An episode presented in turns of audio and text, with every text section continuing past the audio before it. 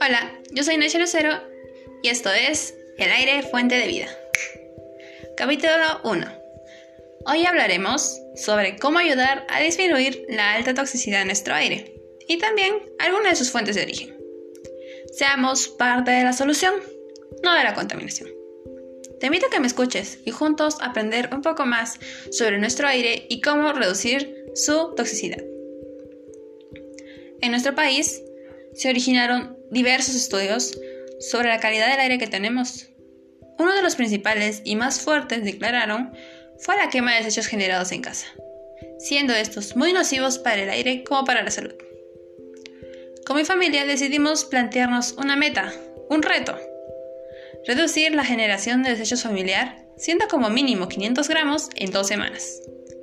Te invito a que tú también formes parte de esta actividad, aunque yo prefiero decir la disciplina, porque tiene que ser algo de costumbre, algo habitual en el día a día, que no se pierda la ligera. Seamos como los jóvenes, dispuestos a cambiar la actualidad para poder mejorar su calidad de vida futura. Reciclemos aquello que puede ser reciclado reutilicemos o reusemos. Y evitemos quemarlo, porque puede que desaparezca al instante a nuestra vista, pero su toxicidad, la contaminación que genera, sigue presente a nuestro alrededor. Otro de los contaminantes nocivos masivos que existen en no solo nuestro país son las empresas industriales, aquellas que crean, producen diversas cosas que utilizamos nosotros. Estas emiten abundante humo negro y en algunas ocasiones gases altamente contaminantes y tóxicos, ocasionando problemas pulmonares, dificultad respiratoria o también llegando a ocasionar cáncer pulmonar.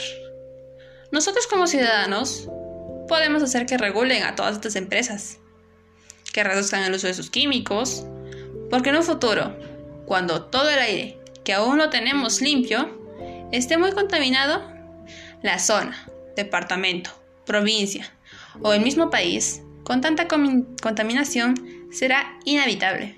No solo afectará a unas cuantas personas, afectará a todos por igual, ricos, clase media, alta, pobre, a todos.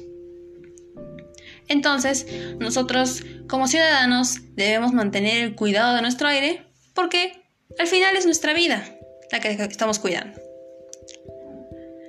Recuerda que nosotros somos parte del cambio, ya sea desde casa, donde nos encontremos, donde nos sintonizan ustedes.